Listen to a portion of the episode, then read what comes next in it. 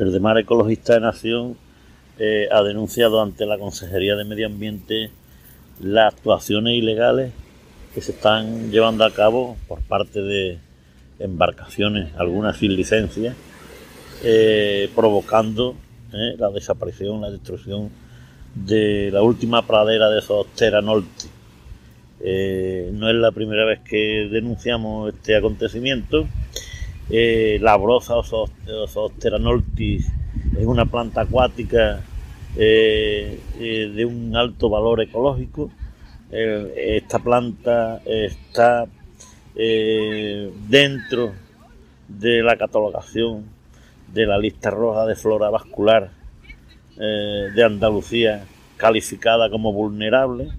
Eh, entonces eh, no entendemos cómo la Junta de Andalucía, en este caso la antigua Consejería de Medio Ambiente, tiene una despreocupación algo inédita en estos últimos años por los parajes naturales. no entendemos la situación que se está llevando a cabo en el paraje natural del río Palmones con la pérdida de esta, de esta planta acuática, eh, con la pérdida de, fauna eh, por la erosión que, está suponiendo la entrada de esta serie de, artefactos, por la ocupación ilegal de zonas protegidas,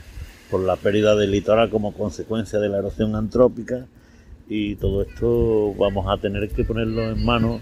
de la Unión Europea porque no solamente este paraje natural la que se está desprotegiendo, sino que hay muchos más.